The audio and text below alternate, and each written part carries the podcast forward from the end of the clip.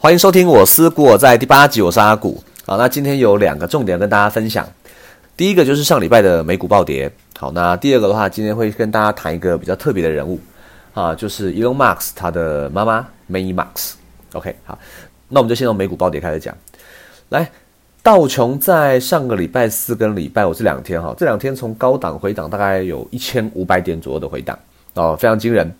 那纳斯达克跌得更夸张，好，原本有一些涨得非常厉害的科技股啊，全部都拉回，啊，Tesla、苹果、微软、Amazon，啊，这些公司啊，几乎都是拉回，哈，杀了一大波，好，那今天是礼拜一，那今天晚上美股不会开盘，那就看礼拜二晚上美股开盘会怎么样。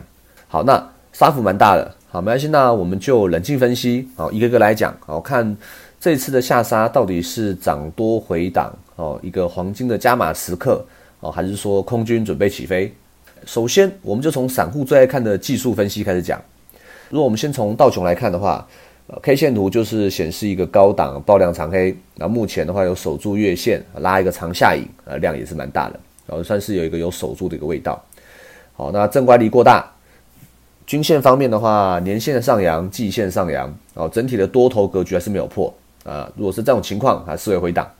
那如果改看纳斯达克的话，跌幅算是更深哦，但是其他大部分跟道琼没有差多少。真的，如果说差在哪里的话，就是之前纳斯达克涨得实在太凶了啦，好，所以说这次回档的幅度相较于大琼是回档的比较大。但是整体多头格局还是在哦，所以在技术面上不用什么担心哦，只是说如果是最近才跳进去买股票的人哦，那套房就住好住满啊，完全不用担心，有买有套，没有漏掉哦啊。早期买股票的哈，就比较没什么好怕的。哦，简单说就是你股价越贵，你买的人你成本就是越高，风险越大，你的压力就越大。那如果你不小心下筹码下过头了，哦，那你就会心理压力会比较大，哦，那比较难做出理智的判断了。好，那技术面大概简单看一下就好。好，那再来，呃，联储会主席 Powell 在四号的时候，他有表示，哦，在失业率跟非农的就业表现都还不错，哦，那低利率会维持很长一段时间，哦，将会是数年之久。他讲的没错，那其实我们之前就有讲过了，就业一样会持续的改善，啊，只是改善的速度不会那么的快。失业率哈跟非农就业人数把它调出来看就知道，哦，这都是有在改善啊，只是速度没有到非常快。目前看起来都还在联准会的预期当中，哦，也跟我们的规划想法一样。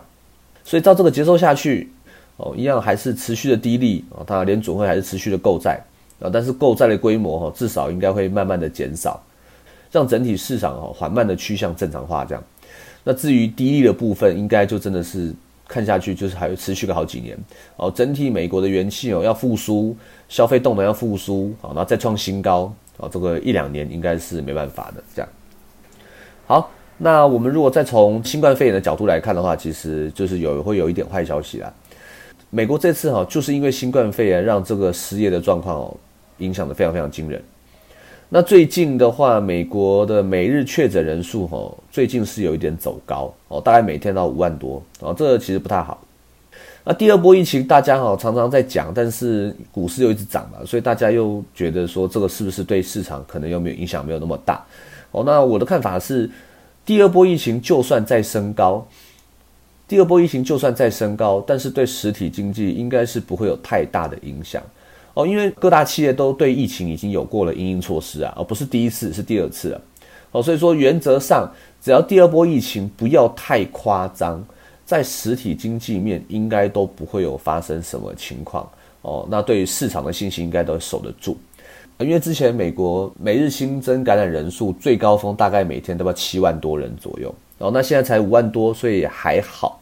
哦，是只是从每天的三四万升到五万多，所以还好。那如果说超过了之前的高点，就是每日七万多人哦，那可能甚至到一个整数关卡、六位数的关卡。如果说每天破十万人的话，对经济影响可能不会到很高，但是对股市的信心就很容易造成动摇。好，手上如果还有持股，相对的哈受伤的几率就可能稍微高一点。好，那这个是针对就是呃股市的信心程度。好，所以这个我觉得还算是个蛮值得追踪的数字，可以稍微看一下。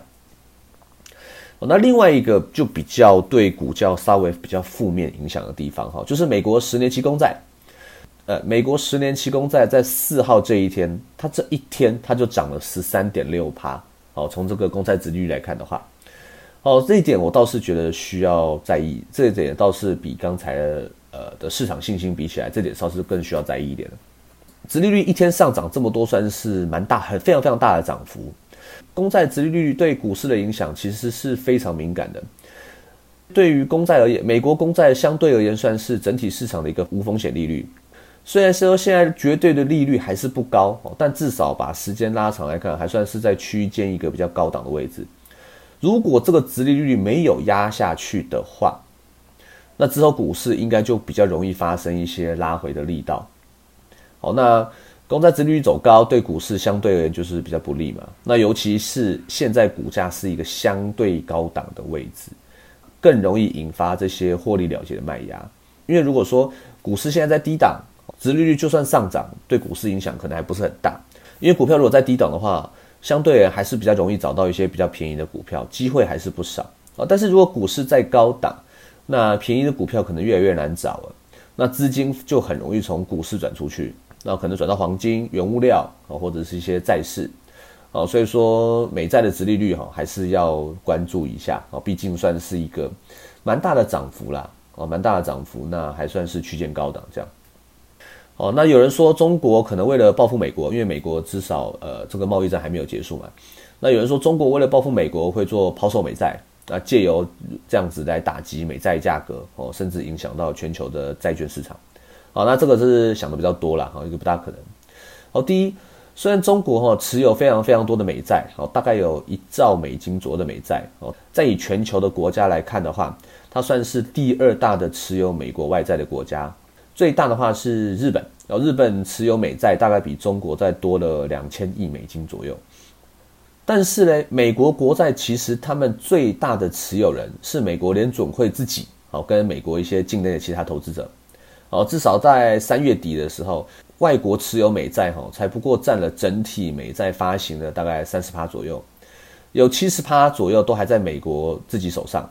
呃，所以说中国要借由抛售美债来打击美国的公债价格，这个力量算是不多啦，好算蛮小的。再加上这段时间美国他们自己也发行债务，所以说对于中国他们持有美债的比例，相对是会在更在下降的。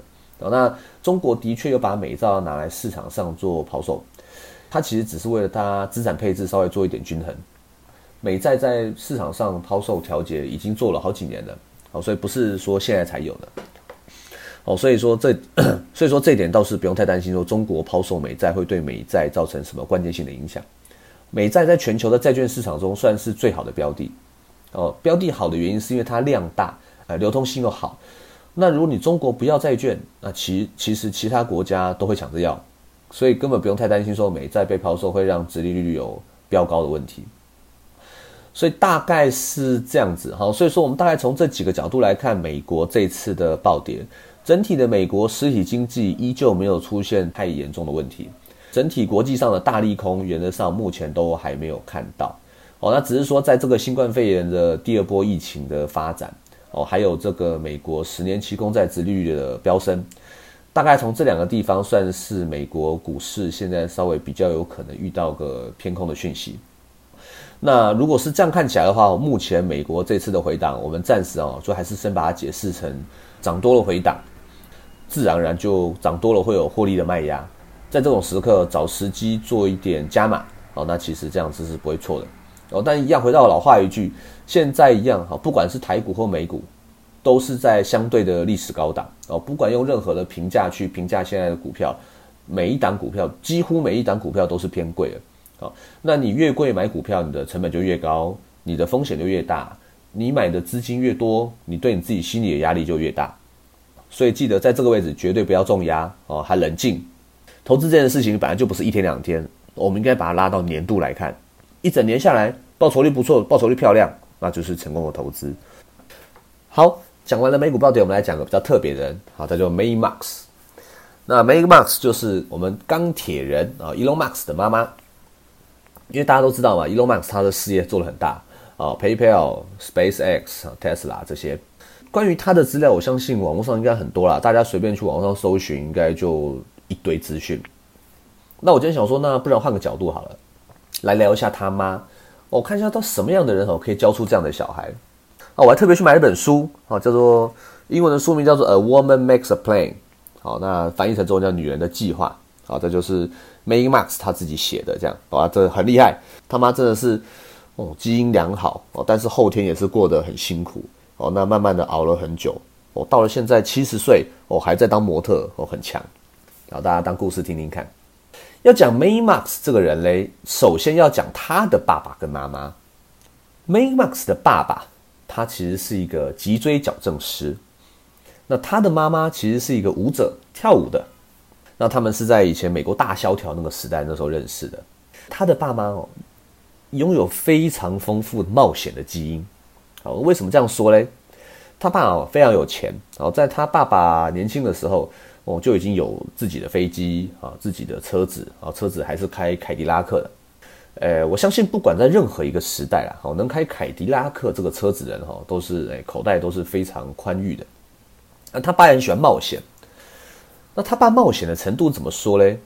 哦，他爸爸，他们家那时候住在南非。那他小时候，他爸爸嘞就会开着飞机，哦，到处去，可能是因为工作，那有可能去探险。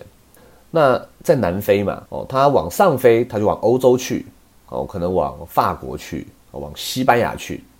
那再往左边再继续飞嘞，哦，就飞到澳洲去。哦，你想说哇，那真的是呃很有冒险的精神哦。可是我跟你讲哦。在那个年代啊，可是没有什么全球卫星定位系统 GPS 这个东西啊，那个年代是没有的。那他爸靠什么飞呢？他爸靠的就是两个东西，第一个叫做地图，第二个 第二个叫做指南针。不要怀疑，就是靠这两个东西飞哦。我也我也不知道他怎么飞的，因为毕竟我也不是这个飞行的专家哦。但是光是这样听起来就知道哦，他爸真的是哦很有冒险患难的精神。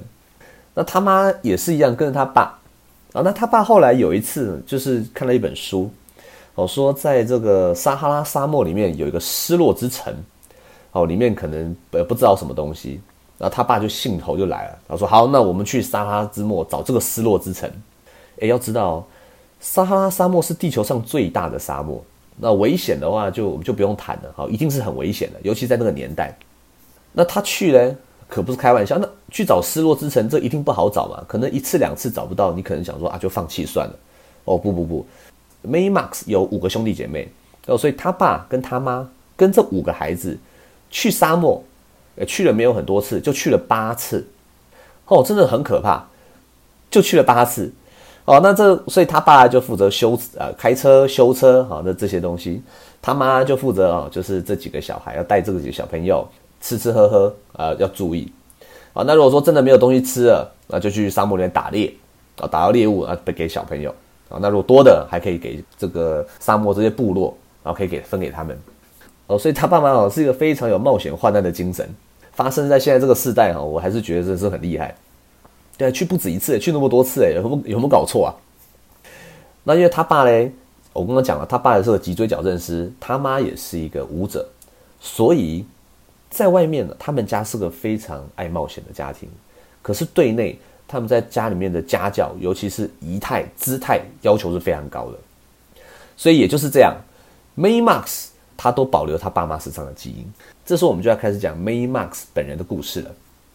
这个小孩哦，小时候在家就很有家教，好，那仪态也非常重要。那刚好他爸妈在南非也有认识开模特公司的人，叫做 Lady。那这个 Lady 就建议他爸妈说，不然就让梅姨去走走秀。所以梅姨在十五岁的时候，他就去走伸展台。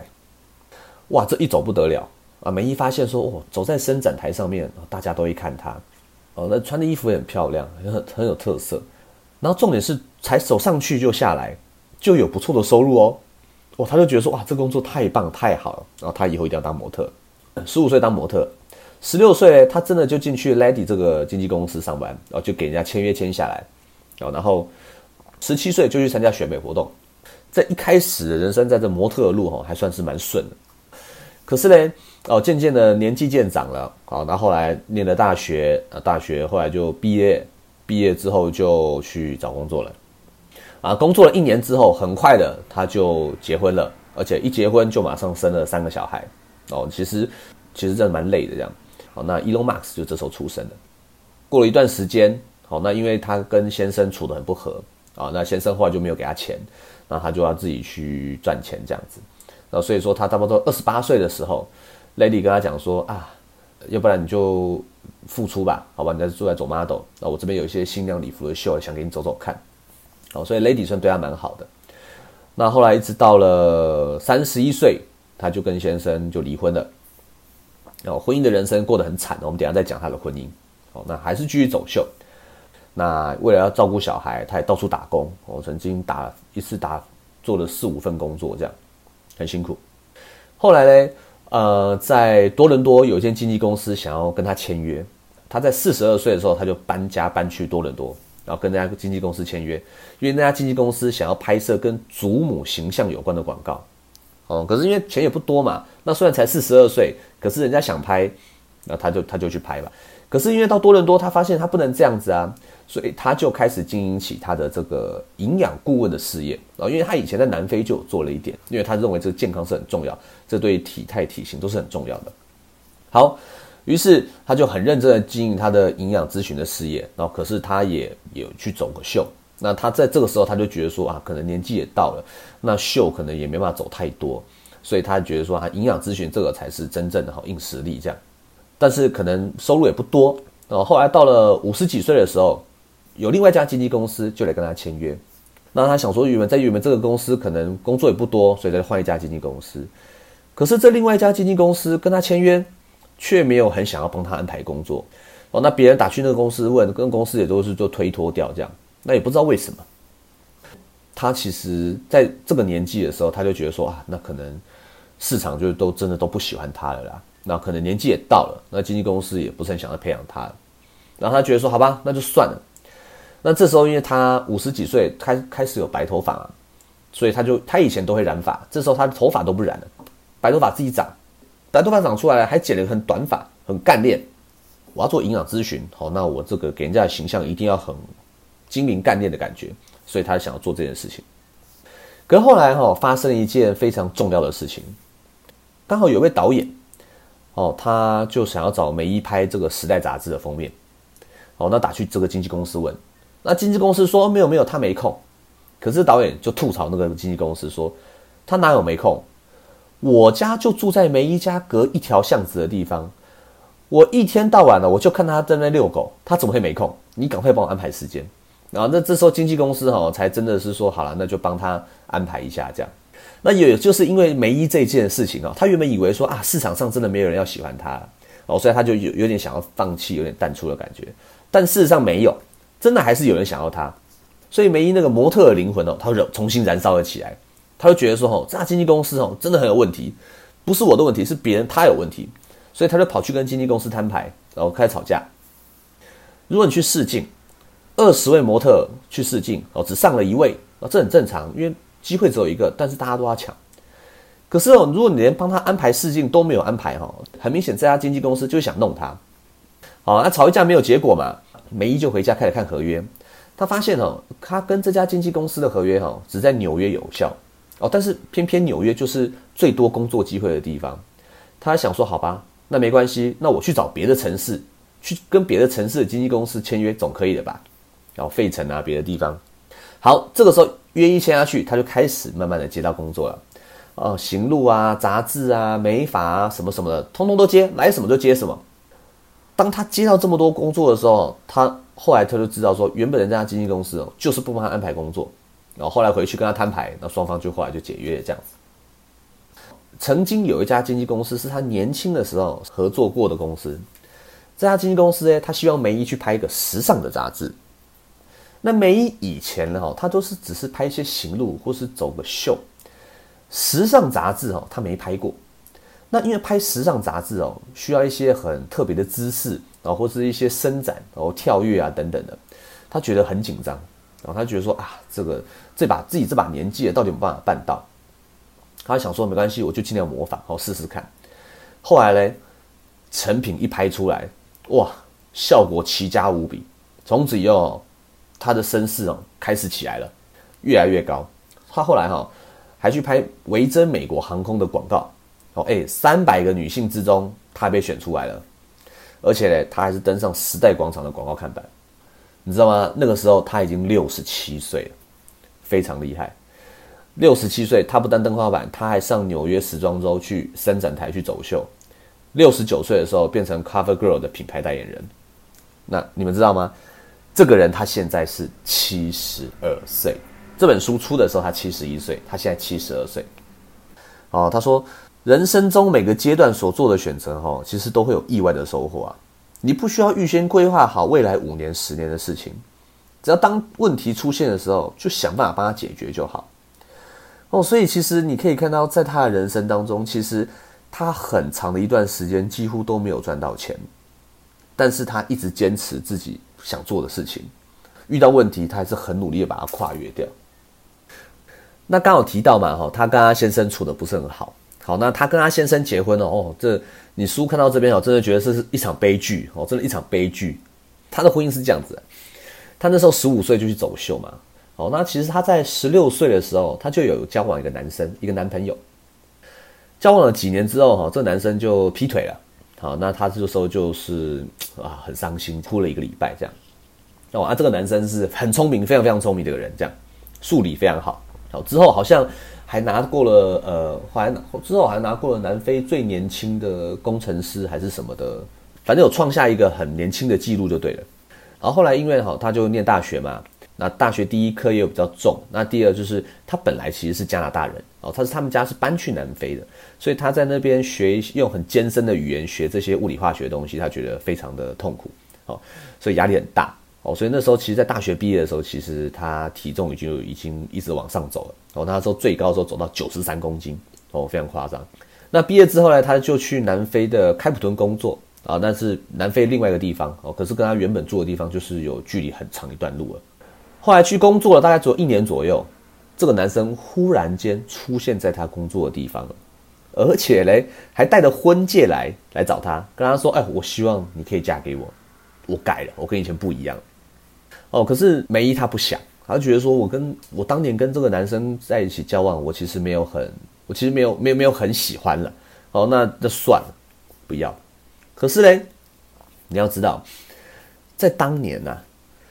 在当年那个时代，南非还是个男人主权非常高的地方。在那个时候，如果你一个男生想要娶一个女生的话，只要那个女生的爸爸答应了，其实这门婚事十之八九就会答应了。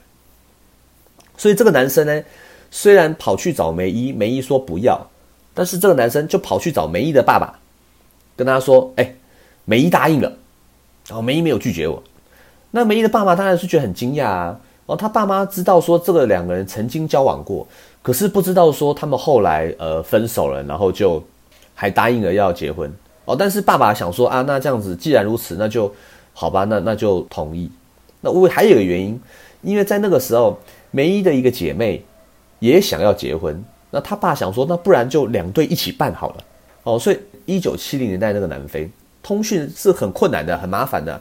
哦，通常都是用电报，那这往来时间需要很耗时间，所以呢，梅姨有一天他就接到了一封电报，他上面就写说，哦，自己订婚了，哦，而且呢，在一个月内就要举行了，赶快把工作辞掉回来准备准备吧。呃，这是用现代人的角度去看是不太可能发生的事情，哦，可是，在当年那个通讯不发达，又是一个男人男性主权至上的个时代，这不是一件不可能的事情。好那梅姨那个时候其实一个人在外地，哦，那她就是也很寂寞，而且她又胖胖的，所以她其实那时候对自己是失去了自信。那当下想一下说啊，那那不如就就就这样吧，马上就开启了一段非常悲惨的人生。这个先生呢，第一次打他，你们知道什么时候吗？就是度蜜月的时候。先生平常脾气非常的坏，在家里什么都不做。好啦，要怀孕了，开始肚子开始阵痛了。那个时候，他先生还要他帮忙，就是去帮飞机油漆。他现在还在讥笑他说：“哦，就这一点阵痛我还撑不住啊！我看只是想偷懒吧？啊，有这么痛吗？要去医院哦，你自己去就好，我没空。”梅姨后来就只能自己想办法去医院了。然后他先生后来才慢慢的姗姗来迟这样子。好了，去医院阵痛越来越频繁，那个护士就跟他先生说：“哎。”你就陪着他吧，好，帮他拍拍背，他会比较舒服一点。那他先生就说：“哦，你们这边椅子这么难坐，我这边环境那么脏，我不想待在这。哎，等到真的要生产前五分钟哈，你再跟我讲一下就好，我去别地方晃晃。哦，他先生就是这种对女人非常非常不尊重的一个男人。连续三年生下梅姨就生下三个小孩，哦，还帮先生包办所有的家务，还要帮先生处理工作的事情。哦，因为他先生哈脑袋也好，生意脑袋生意也好，哦，所以也赚了不少钱，有了飞机，有了船，有了车。回家看到梅姨，就是一句好听的话都没有。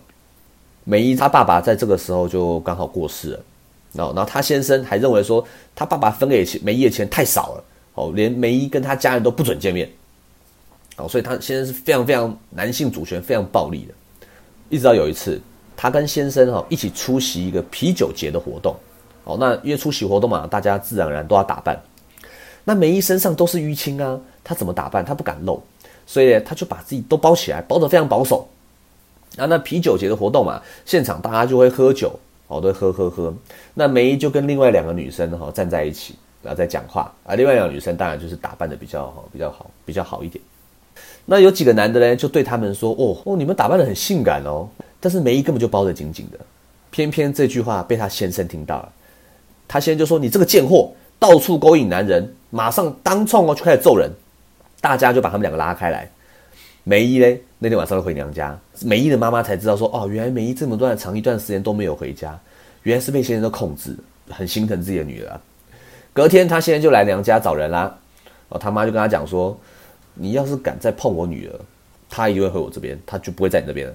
哦，然后他先生呢，哎，也刚好，从此以后他再也不碰梅姨了。但是哎。那个语言啊，那张嘴啊，每一天就是骂啊骂，念啊念啊，用最羞辱的方式对对付梅姨。哦，所以梅姨在这段婚姻当中是没有过过一天好日子。后来终于哦，南非通过了这种无法挽回婚姻破裂这个法律的相关条款之后，梅姨就是说我要离婚。但是在谈判的过程中，她先生当然是很疯狂的威胁她。后来呢，到三十一岁，梅姨终于离婚了。那她先生呢，就故意要弄梅姨。梅姨只要哈每个月把小孩送去给先生那边，然后住在先生家一个周末的时候，小孩回来的时候呢，衣服都会故意忘记带回来。那梅姨很穷啊，没什么钱，所以梅姨每一次就要一直帮小孩买新衣服。但梅姨那时候很穷，所以这点支出对梅姨是很辛苦的。然后第二，他先那个先生呢，就三不五时带小孩去出国去滑雪啊，或出国玩呐，那就跟梅姨说，你就一起来吧。但是梅姨她就不要，她就是不要，因为她知道这个先生是个王八蛋。一直到后来，小孩终于长大，才比较认识说自己的爸爸是什么样的人。哦，所以梅姨在她的这段婚姻当中是过得非常非常辛苦的。Elon Musk 曾经也是形容过他爸爸，他说他爸爸好像是这世界上最可怕的一个人。所以梅姨哈，她在她的人生的整体这段过程中，她在婚姻过得其实是非常辛苦的。哦，但是也是因为他自己努力的坚毅不拔，哦，自己对于自己的人生非常的努力。原本梅姨可能出生在一个非常富裕的家庭，人生的中间其实过得很辛苦。那最后他在人生这个下半场，呃，后三分之一的时间，还是活出了自己的色彩。哦，老实说，他对自己的人生不敢说是很有规划，可是却是一个很坚毅不拔的女人。好，今天的分享就到这边，那我们就下次再见喽，拜拜。